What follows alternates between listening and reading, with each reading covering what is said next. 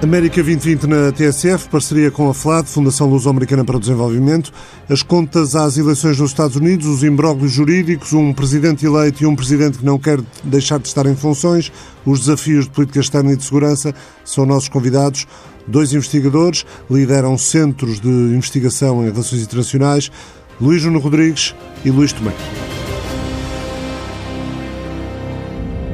Poucos dias após a declaração de vitória de Joe Biden, a administração Trump demitiu ou mandou que se demitisse uma série de altos cargos da administração em setores particularmente sensíveis para a América e para o mundo. Defesa, justiça, infraestruturas nucleares foram alguns dos setores mais impactados pela mais recente onda de demissões levada a cabo pelo presidente Santo Donald Trump. Desde logo o secretário de Defesa Mark Esper, que ficou a saber que já não era o número um do Pentágono através de um tweet do presidente, algo que também já não é inédito. A justificação para a demissão é oficialmente encontrada no facto de Mark Esper se ter oposto à retirada dos militares americanos do Afeganistão sem algumas garantias de segurança. Seguiu-se o responsável político do Pentágono, James Anderson, prontamente substituído pelo general Anthony Tata. E aqui vale logo uma primeira reflexão do nosso primeiro convidado, o professor Luís João Rodrigues, diretor do Centro de Estudos Internacionais do ISCTE, Instituto Universitário de Lisboa. Este general, Luís João Rodrigues, este general Anthony Tata, eh, tinha sido nomeado para um cargo por Donald Trump no início do ano, mas o nome tinha sido recusado por republicanos e democratas por ter dito, por este general ter dito que Barack Obama era um terrorista, por tweets anti-muçulmanos. Eh, como é que se compreende que nesta altura do campeonato, já após eleições, ainda que Trump não acredite que, que as tenha perdido, como é que se pode explicar a nomeação de uma pessoa com estas características? Bem, é muito difícil nesta fase tentarmos compreender e atribuir alguma racionalidade às, às, às, às, decisões e às, tomadas de decisão da, da administração Trump. Eh, eu, eu, diria que essa, esta, esta nomeação digamos assim, faz parte de uma, de uma política geral de, de, de reforço de, de, posições, de reforço de, posições de trincheira por parte da administração para as guerras que aí vêm. Aqui, muito entre aspas, obviamente, estamos a falar do secretário da Defesa, mas estamos a pensar, sobretudo, uh, nos, nos, nas guerras, entre aspas, nas guerras internas, não é? E, nas, e naquilo que se vai passar nos próximos dias e nas próximas semanas, tendo em conta. Uh, tendo em conta ainda a discussão em torno dos resultados eleitorais. Portanto, esta série de, de, de, de nomeações e de, e de, reforço da equipa mais próxima do presidente Trump e de afastamento daqueles que, porventura, uh, poderiam não, não, não alinhar nesta sua posição oficial de que as eleições foram, foram, foram uma fraude e que devem ser contestadas até ao fim. Eu penso que estas, que estas eh, demissões e nomeações devem ser entendidas nesse, nesse contexto. Outro convidado, Luís Tomé, professor da Universidade Autónoma de Lisboa e diretor do Observar, é Observatório de Relações Exteriores da Universidade Autónoma. Eh, funcionários do Pentágono admitiram na CNN eh, que as mudanças operadas por Trump são muito inquietantes. Eh, antes das mudanças na defesa, a Casa Branca já tinha afastado a principal responsável da Administração de Segurança Nuclear, Lisa Gordon Haggerty, a pessoa que supervisionava as armas nucleares do país, demitiu-se depois do secretário de Energia eh, lhe ter dito para o fazer, ou seja, disse para ela se demitir. Se a isto juntarmos as demissões garantidas na CIA e no FBI, eh, por não terem eh, aceitado divulgar informações confidenciais eh, ou aberto investigações contra Joe Biden, temos um presidente cessante, Trump, a mudar peça-chave de toda a estrutura de defesa e de segurança do país. Até que ponto isto é preocupante, Luís Tomé? Não, é muito preocupante porque Trump já é um presidente do passado e ainda não o percebeu e não o reconheceu e continua a degradar a imagem internacional dos Estados Unidos. Estamos a falar daquela que era a referência em termos de democracia e o que Trump está a fazer é aquilo que qualquer ditador em qualquer regime totalitário ou autocrático uh, está habituado a fazer. Com a dificuldade acrescida de, aparentemente, não conseguir colocar em alguns lugares certas pessoas que não estão predispostas neste contexto a assumi-lo, agora eh, não é só a questão do desprestígio que Trump associa, é das próprias instituições americanas que não têm possibilidade, do ponto de vista do tal sistema de check and balances, num contexto de um presidente que não é uh, reeleito, poder mesmo assim, a escassos meses do fim do seu mandato, com o novo presidente eleito, operar mudanças-chave em organismos sensíveis designadamente, como o Ricardo referiu, do ponto de vista da defesa e da segurança. Não temos a certeza se isto pronuncia algo eh, que Trump quer fazer do, do plano da política externa, eh, como último recurso para provocar ainda mais caos. Esperemos que não. Esperemos que se o tentar fazer ou der certas ordens, haja capacidade das estruturas resistirem, mas eh, eu vejo isto com muita preocupação e um acréscimo suplementar do desprestígio dos Estados Unidos e da imagem dos Estados Unidos que Trump provocou ao longo destes quatro anos. Portanto, este período mantém essa tónica. Luís Nuno Rodrigues, a onda de demissões promovida por Donald Trump esta semana inclui também eh, quer eh, Michael Cooperberg, que lidera a equipa que trabalha num relatório sobre alterações climáticas, quer Richard Pilger, o procurador responsável pela secção de crimes eleitorais no Departamento de Justiça, que não concordou com as investigações ordenadas pelo Procurador-Geral, Barr, à, votação de 3 de novembro. Eh, e este caso, eh, Luís João Rodrigues, já está mais relacionado com o que é a batalha atual de Trump, impedir que a Justiça Estadual, em vários casos, e depois a Federal, confirmem a vitória eleitoral de Joe Biden. Sim, é, é verdade. Essa, essa, como eu disse, é a, é, é a tónica discursiva de, de, Trump e dos seus apoiantes mais, mais, mais diretos, não é? Começou logo nos. Até antes das eleições, teve aquele episódio absolutamente inusitado que foi a conferência de imprensa de, de Rudy Giuliani, já não na capacidade de, de, advogado da campanha de Trump, mas sim de advogado pessoal de, de Donald Trump. E, portanto, o Trump eh, considera de facto que venceu as eleições e que, o, e que os votos por correio são. que, que estes votos, os votos são votos tardios e são, e são digamos, uh, corruptos. Por outro lado, a verdade é que uh, não existe até agora, tanto quanto sabemos, qualquer evidência de fraude. Isto é, há guerra de palavras, há acusações deitadas ao, ao ar ou através do Twitter, há processos, é certo, iniciados em instâncias judiciais, mas não foi produzida até ao momento nenhuma prova, nenhuma evidência, uma que fosse de, de fraude e de corrupção uh, significativa. E, e, por conseguinte, eu acho que o que está, sobretudo, ainda ontem o, um, jornal, um jornal de referência norte-americano, o New York Times, tinha, tinha contactado dezenas de delegados de ambos os partidos em praticamente todos os estados norte-americanos e recebeu respostas de quase todos eles e, e, nenhum destes delegados e, portanto, observadores do, do processo eleitoral, nenhum deles reportou ao, ao jornal qualquer evidência de, de, fraude ou de, outras, ou de outras irregularidades, digamos assim, que consubstanciem as acusações de Trump. Portanto, voltando ao ponto inicial, parece de facto ser isso, parece de facto ser o, o reforço daquele primeiro uh, círculo de pessoas que rodeiam e que estão nos cargos decisivos para esta, para esta batalha legal, que esperemos que não passe de batalha de palavras e de, e de, e de batalha legal, que se anuncia para os próximos dias e, e, e, para as próximas semanas. Mas, de facto, o que vai aqui uh, ser interessante analisar é, é, é, sobretudo, a posição e como é que vai evoluir a posição do Partido Republicano e dos seus principais líderes sendo que Mitch McConnell secundou as posições de Trump, não reconhecendo a vitória de Joe Biden.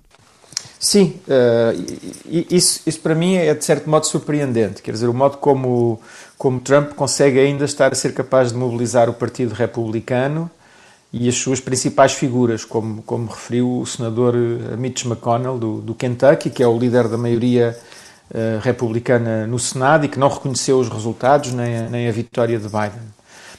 E, portanto, não não se trata apenas, de, como estávamos a dizer há pouco, das figuras da sua administração, da Casa Branca, que, que dizem que estão a preparar a transição, sim, mas a transição para um segundo mandato de Trump, o secretário de Estado Pompeo afirmou isso, são eh, congressistas, são senadores, são, são governadores, não é? Com algumas honrosas exceções. Uh, Mitt Romney, o antigo candidato à, à presidência e senador do Utah, o, o ex-presidente George W. Bush, mais três ou quatro senadores, Portanto, temos aqui um partido republicano muito, eu diria, muito receoso uh, do, do, peso de 70 milhões de eleitores, não é, no, no, no, campo de Donald Trump. E, portanto, se calhar cautelosos ainda uh, quanto a uma ruptura aberta com, com Donald Trump.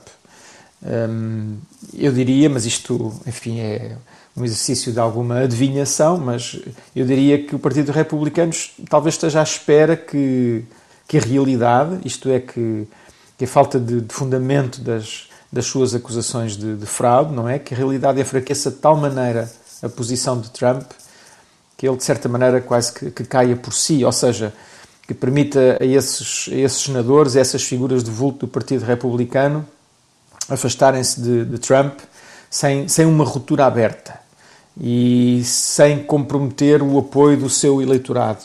E sem que isso comprometa, por exemplo, as importantes eleições uh, em, que vão ter lugar em janeiro para, para escolher os dois senadores da Geórgia e que podem levar a uma, a uma, a uma alteração significativa no equilíbrio no, no Senado e até sem comprometer para muitos políticos republicanos a importância do, do, eleito, do eleitorado que votou em Trump, não, não comprometer as suas chances de, de reeleição daqui a dois anos e a, e a eventual, eh, enfim, vejamos o que acontece em janeiro, mas a eventual manutenção da maioria republicana do, do Senado. Como referiu a propósito das duas eleições na Geórgia em janeiro, eh, a corrida para o Senado ainda não está terminada.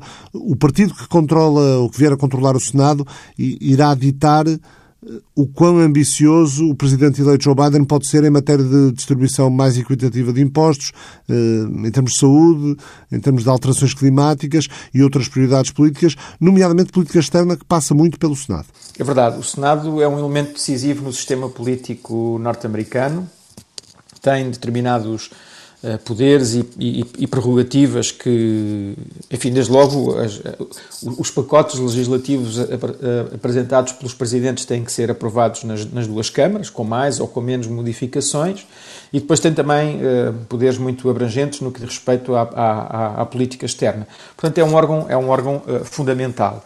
Uh, as, nesse sentido, as eleições de, de, janeiro vão ser decisivas para perceber qual é que vai ser o seu equilíbrio, porque pode surgir inclusivamente uma situação de, de empate, não é? Que aí seria eh, desempatado um, ehm, a situação pela, pelo, pelo vice-presidente. Agora, um, ehm, o, de qualquer modo, o, o presidente eleito, Joe Biden, foi senador durante largos anos, décadas, e portanto é um homem uh, muito experiente a lidar com, com, o, com o Senado.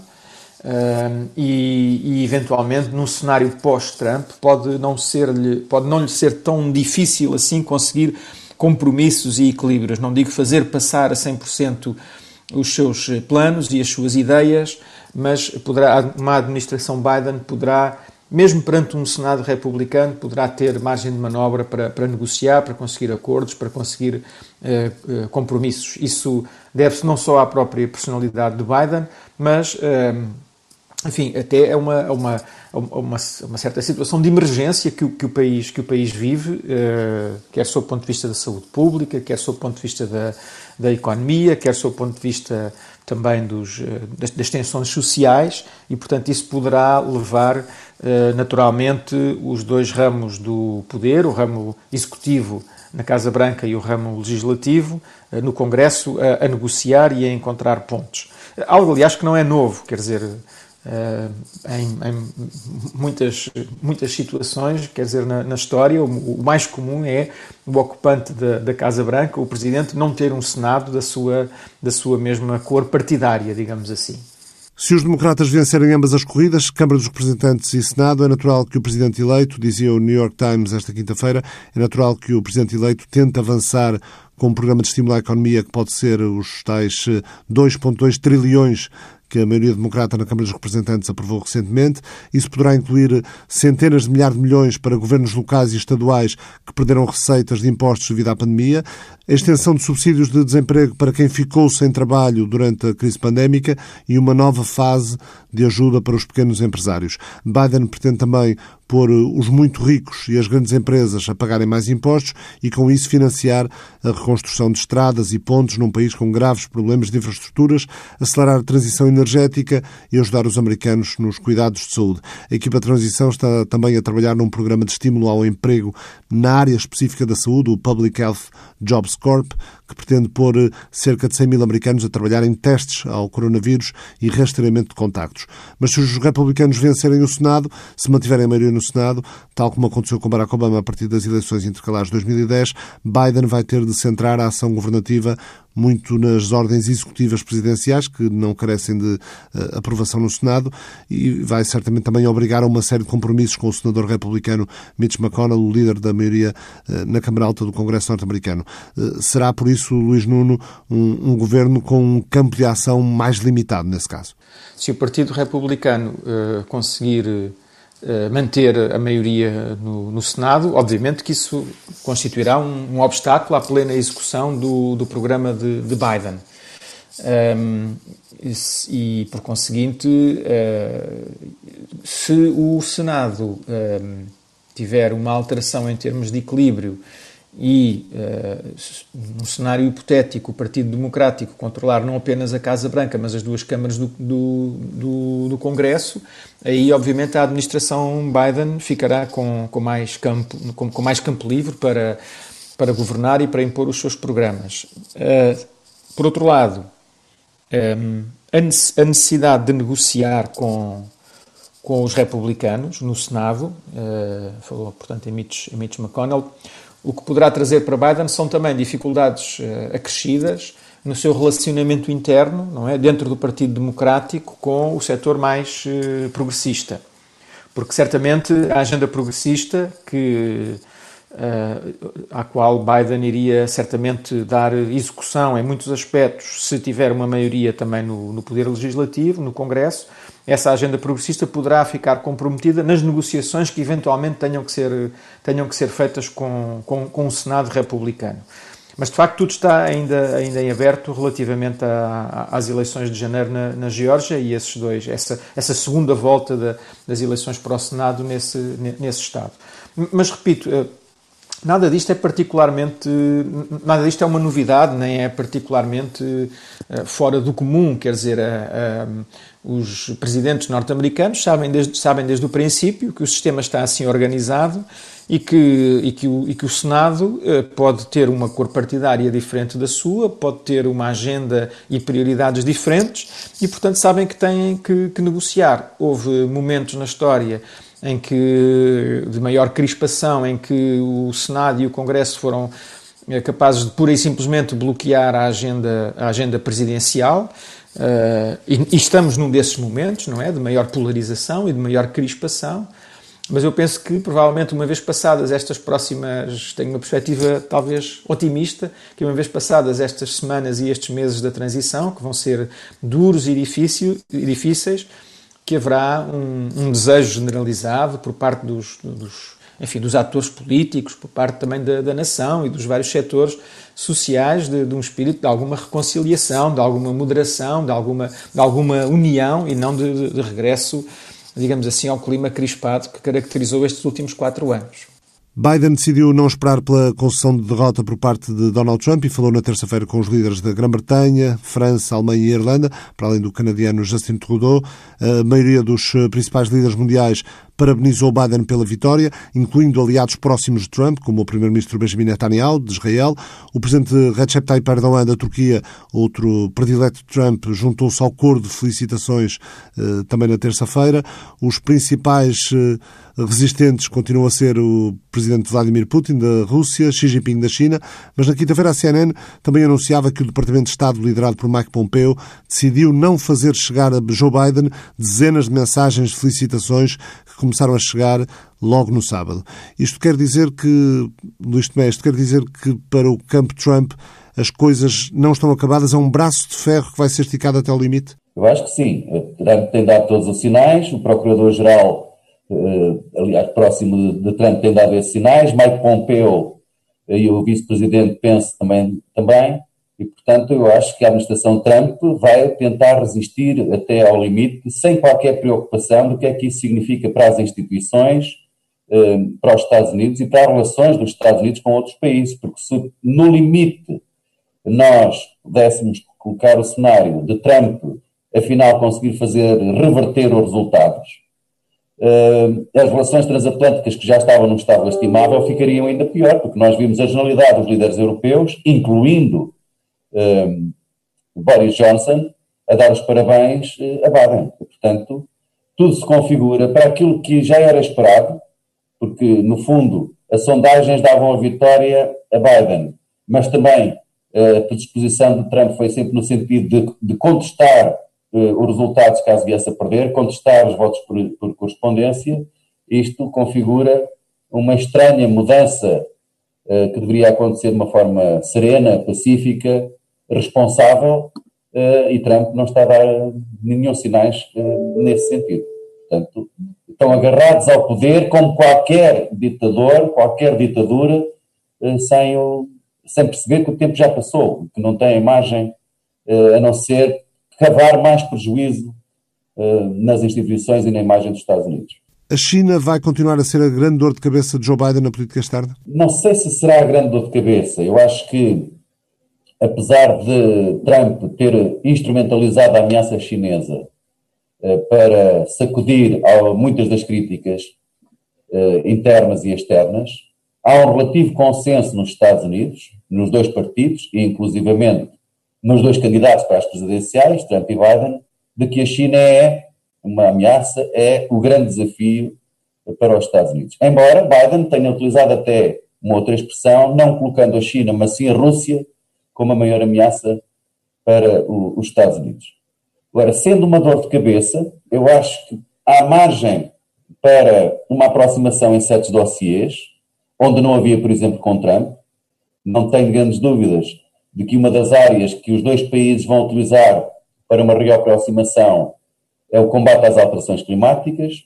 Outra área é a predisposição que Biden já demonstrou para abrir a via diplomática com o Irão para um regresso ou uh, um refazer do antigo acordo P5 mais um sobre o Irão nuclear. Também isso é provável que seja um campo de, de aproximação com a China. Ainda que o Irão já não esteja na mesma posição, ainda esta semana a Agência Internacional de Energia Atómica dizia que o Irão ultrapassou bastante os limites de centrifugação a que o acordo nuclear obriga. Mas essa é que é a questão. Hoje, a administração Biden, por muito que nós consigamos descortinar intenções e vontade, eh, a administração Biden vai eh, confrontar-se com os Estados Unidos, que têm menos poder hard e menos poder soft, comparativamente ao que dispunham, por exemplo, em 2006, menos poder, aliás, também de atração, e, por outro lado, outros atores que, entretanto, ganharam margem de manobra no quadro internacional e mudanças de fundo noutros países. Portanto, há muitas variáveis que os Estados Unidos e a nova administração não controlam. E, no caso do Irão, aquilo que foi eh, diabolizado pela administração Trump, e nós não esqueçamos que toda a política do Médio Oriente da administração Trump foi seguidista de Benjamin Netanyahu e do príncipe da Arábia Saudita, foi sempre no confronto com o Irão, não apenas a retirada do acordo nuclear, mas, por exemplo, a morte do general Soleimani, que é um amigo pessoal do, do, do, do Ayatollah. Mas desse ponto de vista, nós também temos um quadro de maior possibilidade de negociação com a administração Biden do que, obviamente, existiria permanecendo a administração Trump.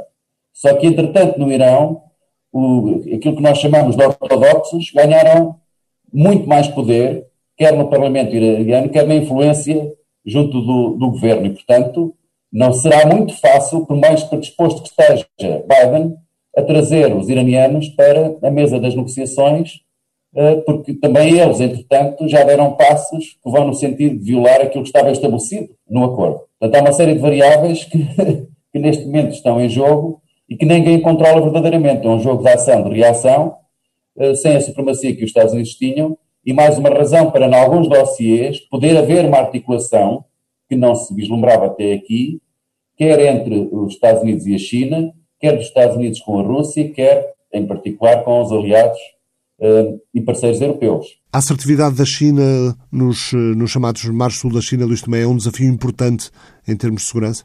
É um desafio fundamental. Revela, por um lado, como a China tem uma percepção bem distinta daquilo que tem sido a norma da chamada ordem internacional liberal, em que nós entendíamos a livre circulação dos mares e os Global Commons como uma pertença comum de que todos podiam usufruir. Os Estados Unidos, aliás, foram sempre garantindo nesse sentido a China no caso do Mar da China do Sul, onde tem disputas territoriais e reivindicações de outros países vizinhos, do Vietnã, Filipinas, Brunei Malásia, a China está a dizer que o mar da China do Sul é seu, é um mar é nosso.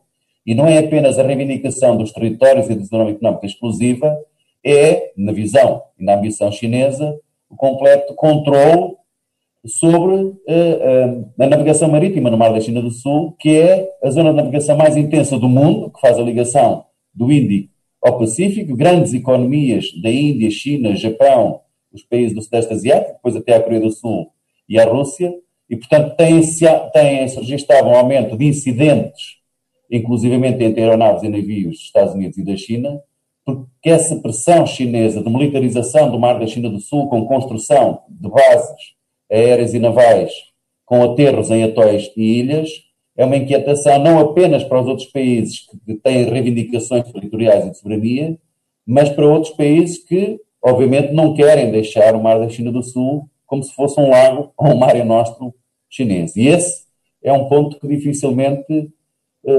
deixará de continuar na agenda das preocupações internacionais, porque se transformou nos últimos anos num verdadeiro hotspot, para além da questão de Taiwan, para além da Península Coreana, para além da questão da Caxemira, ali à volta da China, neste caso por responsabilidade de Pequim, o mar da China do Sul transformou-se verdadeiramente num foco de rastilho perigoso. Há pouco falou na Rússia.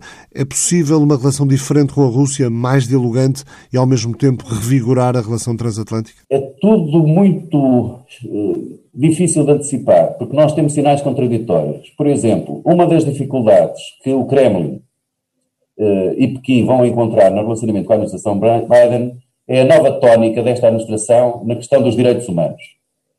Uh, isso vai ser pedra central da política externa de Biden a par de uma outra, também preocupante, porventura, até mais para a China, mas também para a Rússia, da restauração das alianças e a tal grande conferência das democracias.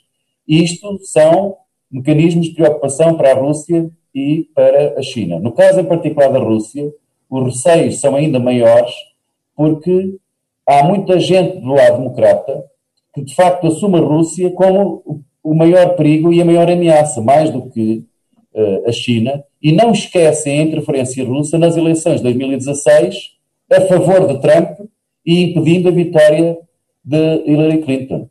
Putin também não esquece que Joe Biden, em tempos como, vice, como vice-presidente dos Estados Unidos, aconselhou, mas na prática percebe-se a mensagem de um vice-presidente dos Estados Unidos, Putin, a não se recandidatar porque seria mau para ele e seria mau para o país, eh, quase chamando eh, ditador. Portanto, há questões pessoais de personalização de poder e há este passado que pode afetar o relacionamento, mesmo que haja uma predisposição para aproximação. Depois, como nós sabemos, muitos continuam a encarar a NATO apenas como razão da sua existência com a ameaça russa. E isso condiciona naturalmente, porque se tiver que optar entre uma aproximação à Rússia e salvaguardar a Aliança Atlântica e minimizar as divergências transatlânticas, a administração Biden, a escolha é muito, é muito óbvia. Vai tentar consolidar a Aliança Atlântica e fortalecer os, os, laços com os aliados uh, europeus. E, portanto, pode não ser fácil a aproximação uh, à Rússia, além de nós estamos a falar na administração Biden como se pudesse fazer tudo o que gostaria de fazer em política externa, mesmo por razões internas. Ele provavelmente, vamos ver o que acontece nas eleições em janeiro, provavelmente vai continuar a ter um, um Senado maioritariamente republicano e, portanto, vai ter que fazer aqui concessões aos republicanos de que não será muito fácil avançar em certas relações naquilo que seria a intenção de partida de Joe Biden. Permitam-me que recuam uns dias. O que é que mais o surpreendeu nos resultados das eleições da semana passada, Luís João Rodrigues? Surpreendeu-me, quer dizer, surpreendeu-me. Bom, deixa-me aqui voltar atrás. Hum, não se tratou vou, vou recomeçar a resposta. Não se tratou exatamente de uma surpresa, mas achei notável uh, a recuperação de, de, Joe Biden nos estados do, do Midwest. Uh, Tínhamos apercebido, tínhamos apercebido que nesses estados, o Wisconsin, o Michigan, a Pensilvânia, que esses estados iam ser decisivos para o resultado das eleições de 2020, tal como tinham sido para, dois, para as de 2016.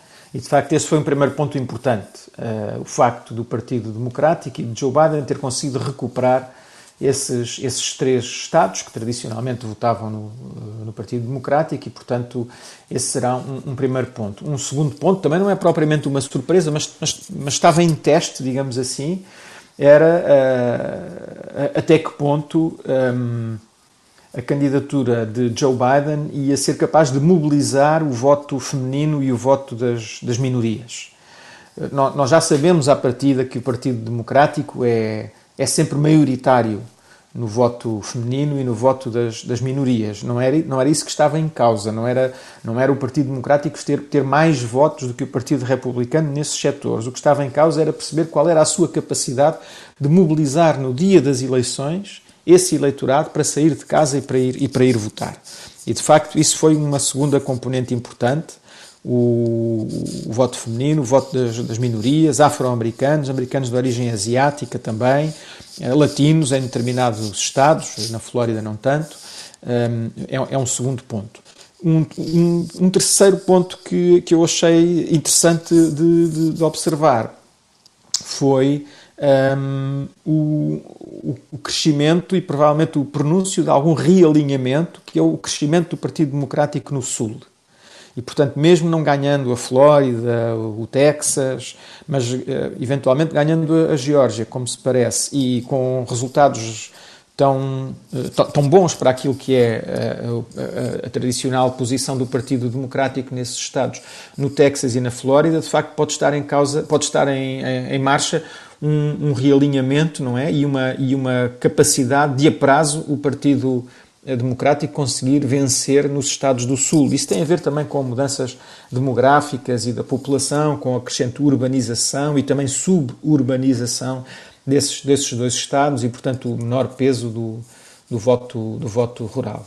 Um, quarto, quarto e último ponto, não, não foi também propriamente uma surpresa, mas foi um facto que me, que me chamou a atenção, foi o desempenho, o papel, a importância da, da, da candidata, da vice-presidente eleita, Kamala Harris. Penso que desempenhou um papel fundamental na candidatura de Biden, justamente, como eu disse há pouco, na, na sua capacidade de reforçar o apelo junto de determinados setores do, do, do eleitorado, é, onde teve excelentes resultados, não é? Eh, Kamala Harris eh, era, é uma mulher de origem afro-americana, mas também afro-asiática, e, e, além disso tem atrás de si toda uma, uma, uma, carreira extraordinariamente competente, como procurador da Califórnia e depois como, como, como senadora, não é? E isso, penso que isso pesou muito e acabou por se revelar uma, uma, uma excelente escolha, uma escolha não apenas em função de ser um, um, um, não apenas em função de ser um trunfo junto do eleitorado, mas também pela sua competência, mas de facto é um, é um momento simbólico, digamos assim, o facto dos Estados Unidos terem eh, a sua primeira vice-presidente mulher e o facto de ser afro-americana. Sendo ela considerada a senadora mais à esquerda e agora vice-presidente de um presidente centrista, isso não pode, no exercício da governação, causar muito ruído? Não, não, não creio que cause muito ruído, mas isto era, era fundamental para a candidatura de Joe Biden dar o braço aos setores mais, mais progressistas dentro do Partido Democrático, porque apercebemos-nos que há quatro anos atrás, na candidatura de Hillary Clinton, justamente esse tinha sido um dos problemas, a incapacidade da candidatura de Hillary Clinton mobilizar uh, os setores tradicionais do eleitorado do, do, Partido Democrático que, por exemplo, nas primárias tinham alinhado com, com Bernie Sanders. E eu penso que desta vez Biden conseguiu federar essas diversas tendências. Os, os partidos, os partidos norte-americanos são são federações, são coligações de, de interesses, de setores, de grupos com agendas às vezes diversas e aqui e ali até contraditórias e portanto a capacidade de um, de um líder como foi como foi Biden foi o de conseguir federar esses esses interesses esses setores construir uma, uma grande coligação que que se revelou decisiva para a sua eleição não creio que isso lhe vá trazer problemas em especial, mas é, um, é obviamente, como já há pouco falámos nisto, o setor progressista dentro do Partido Democrático, muito forte no Congresso, uh, com a figura de, de, de, Bernie Sanders, mas também um, conjunto, por exemplo, de jovens uh, congressistas muito, muito ativas. Uh, esse setor está, existe, e Joe Biden vai ter que lhes dar atenção e vai ter que saber incorporar, não digo a totalidade da, su, da sua agenda, mas, mas, mas, mas certamente alguns do, dos aspectos pelos quais eles clamam. Luís também, também para si, o que é que mais o surpreendeu nas eleições da semana passada? não posso dizer que tenha havido grandes surpresas, porque desta vez uh, as sondagens uh, bateram relativamente certo com os resultados. Uh, portanto, se tivesse sido Trump a ganhar, essa teria sido uma surpresa à luz das sondagens.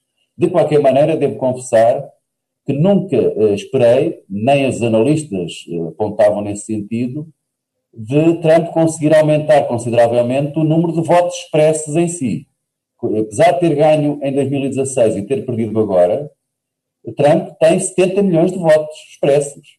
E, portanto, depois de quatro anos de Trump, com o fiasco total na gestão da pandemia, com todas as controvérsias e divisões que provocou internamente e externamente, mesmo assim, conseguir 70 milhões de votos, e, portanto, se Biden foi o presidente eleito com o maior número de votos de sempre, Trump seria, foi, foi o segundo candidato, digamos assim, uh, com mais votos de sempre. E isso, para mim, constitui uma relativa surpresa, porque, apesar de tudo, uh, se imaginava que houvesse um cansaço maior por parte do eleitorado americano, uh, depois de quatro anos bastante controversos, divisionistas, da administração Trump. Mesmo do ponto de vista económico, a ideia de que os Estados Unidos estavam numa, num paraíso económico do desenvolvimento até 2019 não é verdade. Há uma queda bastante acentuada do crescimento americano, dados fechados de 2018 para 2019, passa de mais de 3% para 2,2% de crescimento do PIB. Claro que continua a ser crescimento, mas é um declínio 2018-2019, em parte por causa da guerra comercial com a China, porque há uma redução também significativa das exportações, e, portanto, este ano, quando nós temos, a somar à pandemia, uma queda do PIB e do, e do emprego como nunca se registrar em décadas, esperava-se naturalmente que isso se repercutisse nos resultados de Trump, perderia as eleições, como veio a acontecer, mas de uma forma mais eh, confirmada e, portanto, sem um número tão grande de votos em seu favor. E isso, para mim, foi a maior surpresa. Agora, nós estamos à beira com a administração Trump uh, de assistir a uma mudança completa da política externa americana. Porque nós temos tido aqui, desde o fim da Guerra Fria, oscilações muito significativas. Cada administração é anti-administração anterior. Isto é, Clinton era anti-Bush pai. Uh, depois vem Bush filho, que é anti-Clinton. Nós vemos Obama anti-Bush filho. Trump completamente o oposto uh, de Obama e Biden, aparentemente, o oposto uh, de Trump. Ora, isto para aliados, parceiros e até para adversários é muito desconcertante para aquela que devia ser a referência e líder do sistema internacional. Portanto, por muito que nós estejamos relativamente otimistas com a mudança na Casa Branca e nova administração Biden, apesar de tudo, associando ao menor poder que os Estados Unidos têm relativo, inclusivamente menor poder de atração há a suspeita de outros países dizerem, mas se nós formos nesta linha, se estabelecermos estes compromissos, não temos a garantia de que, porventura, daqui a quatro anos não haja um voto de face. E isso é bastante instável para a estabilidade das relações. Muito obrigado, Luís Tomé e Luís Nuno Rodrigues. Terminamos com música. Xenia Rubinos, americana de Hartford, capital do Connecticut, filha de mãe porto-ricanha e pai cubano. O tema Mexican Chef uma canção que fala dos imigrantes, das pessoas de cor castanha, diz a letra, e de como são fundamentais para o tecido da sociedade norte-americana. Uma sugestão que me chegou através do Rui Tucaiana, jornalista da redação da TSF. O América 2020, parceria com a FLAD, Fundação Luso-Americana para o Desenvolvimento, vai continuar até o final do mês e regressa assim na próxima semana.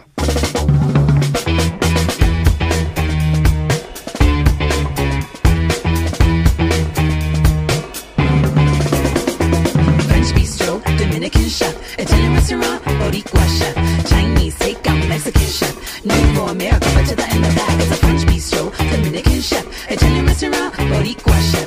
Chinese takeout, Mexican chef. No more America, but to the end of that. Brown walks your baby, brown walks your dog. Brown raise America, picks its mom. Brown cleans your house, brown takes the trash. Brown even whips your granddad.